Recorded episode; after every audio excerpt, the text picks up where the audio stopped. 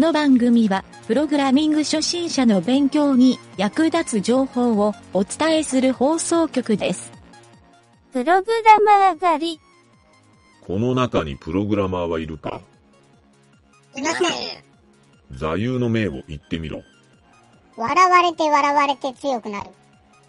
恐怖は常に無知から生じる。HTML を笑う者は HTML に泣く。いたぞ3番だ。連れて行け。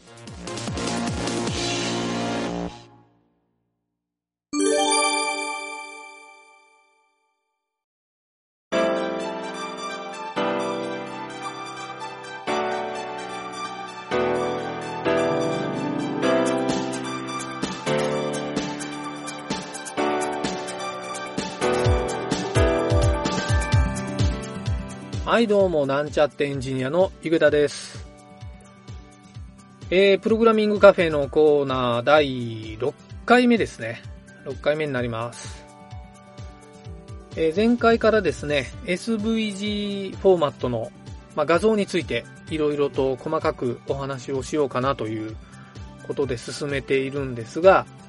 今回はですね、SVG 画像のですね、扱い方について、えーちょっとお話をしたいなと思います。えー SVG 画像はですね、画像の編集アプリケーションみたいな、まあ、Photoshop とかそういったものでも開いて見ることができるんですが、まあ、前回言った通り SVG って中身はテキストファイルなんですね。はい。なので、まあ、一番手っ取り早く見る方法は、まあ、インターネットのブラウザーですね。はい。ここに、えドラッグをしてもらうと、もう画面に表示がされると思うんですよ。まあ、ブラウザはそもそも SVG を見れるような、えレンダリング方式になっているので、えそれで見ることもできますし、え以前ですね、えーと、紹介したかな？紹介したかもしれないんですが、 Inkscape っていうアプリケーション。はい。これを僕はよく使っているので、えこれを使っても中を見ることができます。まあ、ちなみにこの Inkscape だと編集までできるんですけどね。はい。あとイラストレーターとか、そういったベクター画像が使えるものであれば、大体編集とかまでできるんじゃないかなと思いますね。はい。他のアプリはちょっとあまり正直使ったことないのでわからないんですが、まあ、あとですね、あの、これも以前言ったと思うんですが、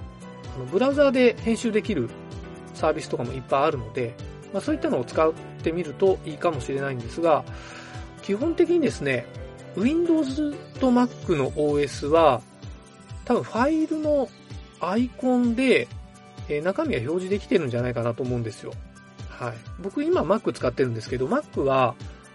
SVG フォーマットがですね、ちゃんと中の画像が表示されるので、えーちょっと扱いが便利かなというふうに思いますね。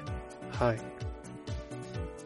まあそんな感じでですね、簡単に SVG を見るっていうことはできるんですが、これをですね、実際に HTML の、まあ、いわゆるホームページで SVG を使いたいとき、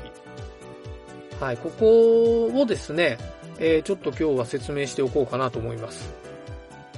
はい、実際に HTML 上にですね、この SVG を貼り付けて、まあ、ブラウザーというか、ページで表示をさせる場合にはですね、基本的に3種類の方法があるんですよ。はい。1種類目は、イメージタグの SRC の属性の中に、この SVG のファイル、まあ、ファイルパスですね。ファイルパスを書いて、まあ、それをですね、ブラウザで表示すると、まあ、イメージタグとして表示させることができます。はい。で、二つ目がですね、SVG のこのテキストファイルですよね、中身が。このテキストファイルをですね、そのままタグとして HTML の中に記載することができるんですよ。えーまあそれもですね、HTML でそのまま埋め込まれたような状態で表示ができるので、まあ見た目はですね、イメージタグと、えーどっちも変わらないのかもしれませんが、まあこういったやり方の違いを覚えておくっていうのが一つ、えーポイントかもしれません。これちょっとですね、実は、あの少し違いがあるので、後で説明しますね。はい。で、三つ目がですね、CSS の URL で指定するところにですね、SVG を書いても表示ができます。要するにですね、えっ、と、バックグラウンドイメージとか、あとはですね、ビフォーアフターの、えー疑似属性の中のコンテント、はい、ここで URL で指定する、まあ、パスが書けると思うんですが、そこで SVG を指定すると、CSS で表示する画像として、この SVG が使えると。はい、まあこのですね、大きく分けて3パターンがあるのかなと思います。はい、ちょっと裏技チックになるんですけど、それぞれですね、あのーまあ、それぞれというか、えー例えばイメージタグの SRC の属性の中に、ベース64に変換した SVG っていう書き方もあるんですが、えーちょっとこれはですね、別の変換とかテクニックが必要になるので、今回はこの方法は、ここだけの話にしておきます。はい。それでですね、ちょっと話を戻して、えーさっき説明した3つの方法のうちの1番と2番の違いについて、はい、ここをですね、ちょっと説明しておきたいなと思います。この1番がイメージタグで HTML に記載する。2番が SVG のファイルの中身をそのまま HTML の、ボディタグの中でしょうね。はい。特定の場所に記載する。はい。この違いはですね、まあ見たところ、おそらくイメージタグと SVG っていうタグ、この2つに分かれるわけなんですけど、えーここはですね、ちょっと、まあ、やってる人はわかるかもしれないんですが、この SVG って実は後から CSS で、えー色とかですね、ラインの太さとか、そのラインのカラーもそうなんですけど、後からですね、その中身の属性を CSS でセットすることができるんですね。はい。ただし、イメージタグで SVG を貼り付けてしまうと、この CSS で外部コントロールするっていうことができなくなるんですよ。はい。その代わり SVG タグをそのまま貼り付けたものは、えーそのページの HTML の中に書かれている CSS からコントロールすることができます。はい。ただし、やっぱり扱いやすいのは、イメージタグで外に置いてある SVG のファイルを読み込む方が結構やっぱり便利だと思うんですよね。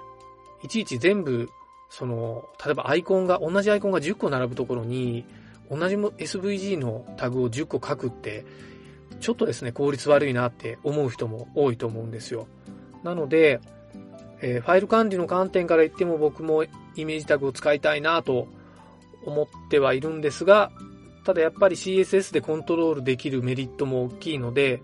まあ、ここはですね、えっ、と、ちゃんとイメージタグで使う場合と SVG タグで使う場合っていう、この2つの、えー特性を理解しておくっていう意味で、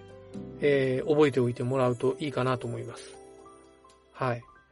まあちょっと余談なんですが、えー以前ですね、僕ブログでですね、このイメージタグに貼ってある SVG を、えーもう一回 SVG タグで読み込み直すっていうライブラリーを作ったことがあるんですね。はい。これ結構便利で、えっ、と、イメージタグでちゃんと HTML のタグ管理ができて、SVG も外に置いてあるファイルなんですけど、後で CSS で編集できるっていう、あの、このデメリット部分を全部なくそうという意味合いで作ったライブラリーなので、えーもし興味がある人いたらですね、お便りいただけると、その URL を教えたいなと思います。まあネットで検索しても出るんですけどね。はい。えー、ちょっと余談になりましたが、まあそんな感じでですね、SVG を HTML で扱う方法っていうのを今回お伝えしてみましたが、えーまだまだですね、ちょっと SVG の SVG がですね、使いやすいなという話にたどり着いていないので、えー次回はですね、この SVG の実際中身のテキスト、これをですね、もうちょっといじれるようになりたいなというところで、ファイルの中身を操作する方法っていうのをお話ししてみたいなと思うので、ぜひですね、楽しみにしてもらえるといいかなと思います。はい、それではまた次回聞いてください。